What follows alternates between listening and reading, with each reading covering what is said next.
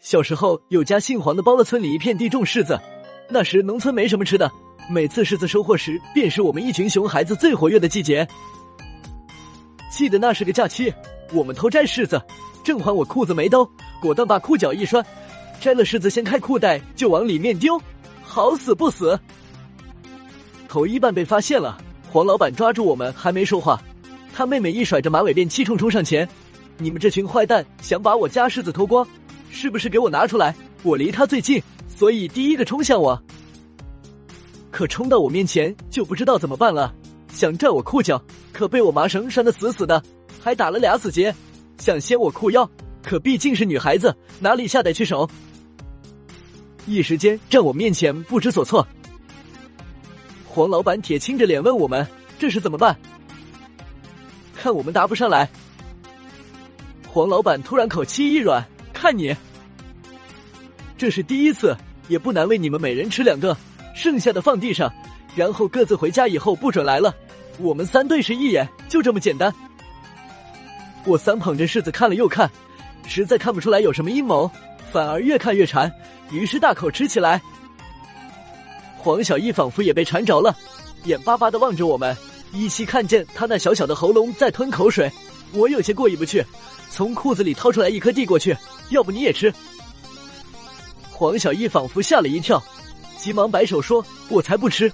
听哥哥说，吃了新鲜的柿子喉咙会痒痒的，到脚内中。”我一呆咬柿子的动作顿时僵住，喉咙会痒。一个小伙伴也不由自主的停手。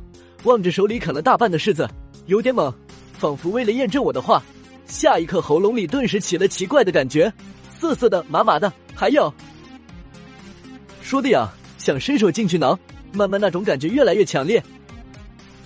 我终于忍受不了，丢了柿子就拿手指头抠，难受的直跳，脚跟着一起乱跳的。还有梁胖子，他俩黄老板兄妹一下笑的不行，眼泪都出来了。经此一事。再没人轻易敢去这无良兄妹的地盘，可吃了这么大亏，总得想办法报仇。几人合计了几天，终于想到个鬼主意：惹不起大的，还惹不起小的吗？我们知道，每天中午黄大金都会去对面山下挑水，而他妹妹就留家里煮饭。于是那天黄大金刚刚出门，我们就挖了两条花蚯蚓，悄悄丢他家饭锅里，丢完再在门口放个张开的木质老鼠夹，一切就绪。三人又藏柿子在外面等着，果然没几分钟，房里就传出黄小艺惊恐的尖叫，跟着是锅碗瓢盆打落一地的声音。然后就见黄小艺见鬼似的冲出门，一脚踏在门外，老鼠夹子上摔地上不动了。我们看的直瞪眼，该不会出事吧？一说出事都有些怂了，哆嗦着腿全跑回家躲着不出门了。可该来的总会来。来的不是黄大金兄妹俩，是爹妈见到在家里装死的我。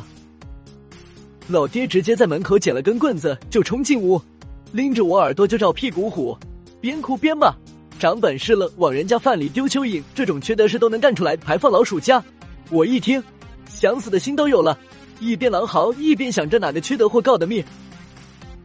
人家黄老板说了，全村就我们几个脆皮，用屁股也能想想到这是谁干的。听说黄小艺被吓得不轻，都把高烧住院了。关键是那脚被老鼠夹子夹的肿起老高，跟猪肘子似的。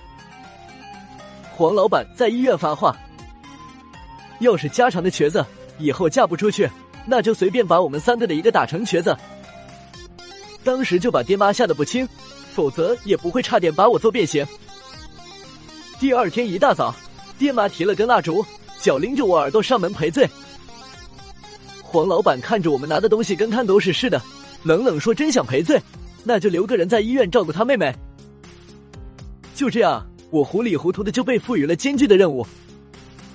从小到大，连阿猫阿狗都没照顾过一只，何况是人？但没办法，只得接下了这份差事。接着，我的噩梦开始了。喂饭时，这丫头说粥太烫，一胳膊把饭全拍我脸上，别说，还真有点烫。听我那杀猪般的叫声，就知道好不容易把粥吹凉。这丫头又有了新的毛病，嫌饭不可口，菜不香。每到饭点，非让我去街上给他买狼牙土豆。可怜我的零花，钱没几天就给他压榨干净，没钱了向老爹要，谁知要就出事了。黄老板听说我每天就给他妹妹吃，这个顿时炸毛。当我妹妹成什么了，散养的野生的，当场就给我老爹翻脸，别照顾了，咱们还是算算账。老爹哪里肯由着他算，急忙赔笑脸，让黄老板放心，这就叫教儿子怎么做事。转身就找了根棍子来和我好好谈心。等我重新出现在小易面前时，再次鼻青脸肿。这回小易没有幸灾乐祸的笑，反而轻轻问我疼吗？我没好气的说：“你要不要试试？”小易扑哧扑哧笑了，说自己从从来没挨过打，爸妈要打也是打哥哥。这次被我们整算是从小到大最惨的一次。刚开始恨死了我们几个，但现在看我这样再不难受了，我心说你不难受，现在躺床上跟祖宗似的，看别人家爹打儿子玩哪里难受的起来。幸好老天开眼没多久，他腿终究是好了，出院以后直接转了性子，隔三差五的给我揣俩柿子过来，笑笑眯眯的给我说以后想吃就告诉他，别当贼娃子。而我投桃报李，主动把家里狗拉过去替他看门，然后带着他漫山遍野的疯跑，摘映山红，摘桑葚。快乐的时光总是短暂，假期结束，小易不得不离开。离开那天，他招手让我过去，突然抱着我胳膊狠狠咬了一口血，胡子麻的疼得我眼泪直在眼眶里打转。但我还没哭出声，他居然先哭了，掀开裤脚说：“你在我身上留下个疤，我也要给你留个疤。”这回我俩扯平以后，再遇到看见吧就认识了。仿佛为了印证这句话，我俩再次见面已是十几年以后事实。当真奇妙，那时我在成都，他在深圳，死也不该再有交集的两个人，却奇迹般的被朋友介绍认识。打开视频的那一刻，两人都呆住了。第二天，我义无反顾坐上往深圳的飞机，轰闹的机场外，他拎起他的牛仔裤。我伸出我的胳膊，两个疤痕靠在一起，宛如当年不知当笑当哭。世事很公平，既能为你圆一个梦梦，也能为你扯碎一个梦。